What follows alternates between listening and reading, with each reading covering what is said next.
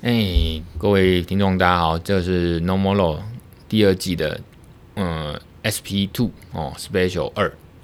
我今天、哦、我是建和律师啦。哦，No More Law 今天要来讲一个呃，可能几分钟讲完，信用卡我被网络盗刷的治安风险故事。这个呢，呃，就是上周日晚上在七点半，我吃饭吃得好好的，在陪家人，忽然呢，手机接到一个 email Gmail 来信，然后就富邦银行台北富邦银行说。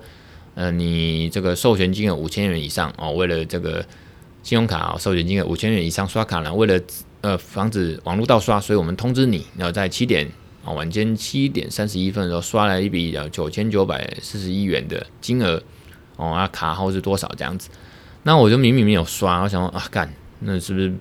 是不是？我刚才还想了一下，我是不是有刷别的？结果没有，确认一下没有，结果我觉得应该是被盗刷。那我刚才打了他们客服哦，包括就是。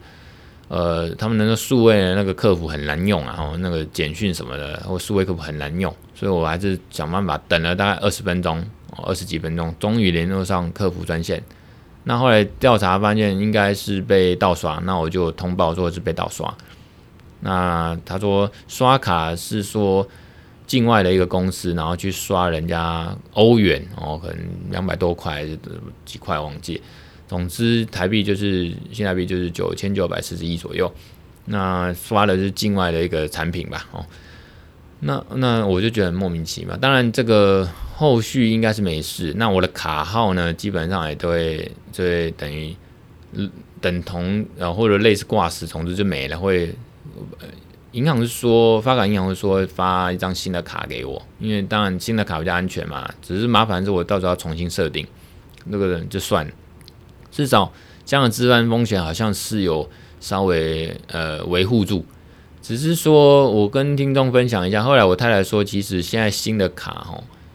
都有两阶段的这个防范措施，也就是说，如果你真的要刷卡之前，好像可能有一定一定额度以上嘛，如果你要在刷卡之前，他会用简讯，然后有大概六位数的一个一个号码哦，一个密码来跟你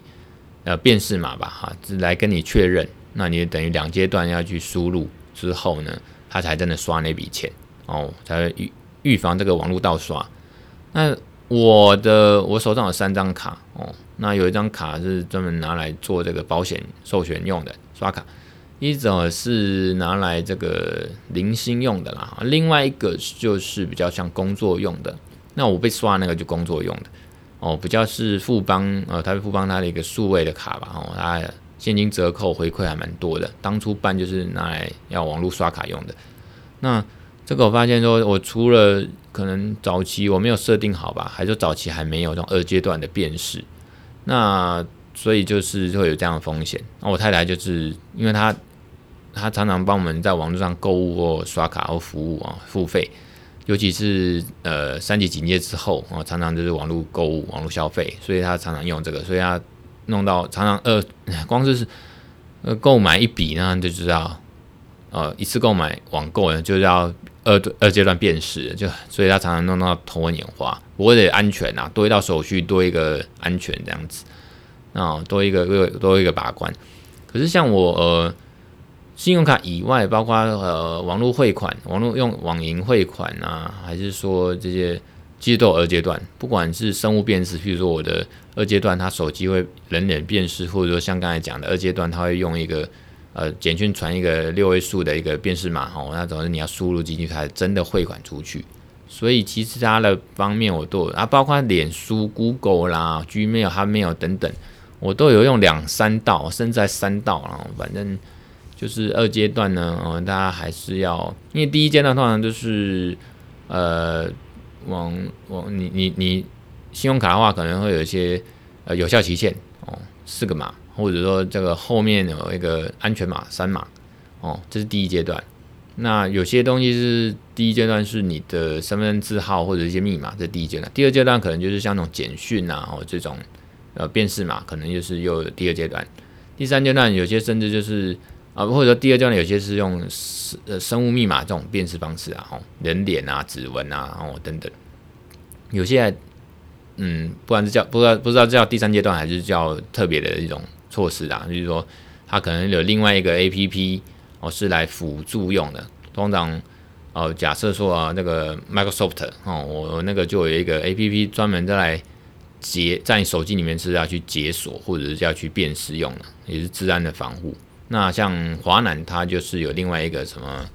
呃 APP，它就是要来辩护这、呃那个那个保护你这个网络银行的。哦，就是说华南银行那个 APP 嘛，哈、哦，网络银行，那它有个华南随行保镖。哦，大概有这种 APP 就来。在你汇款之前或交易之前，它就会做一个，不管也是号码的辨识啦，还是说这个人脸辨识等等，哦，还有输入一些一些，我就忘记那个名称叫什么 SSL 的一些密码吧，哦，就是多一层广啊。所以我之后可能有时间，我要研究一下网银这边的一个二阶段的一个辨识。这个就是呃，稍稍分享一下我信用卡网络盗刷的这个遇到一个治安风险，然后跟一个建议的处理方式。好。这个大概就花个五六分钟跟大家介绍这个事情了哦。以上，我们拜拜。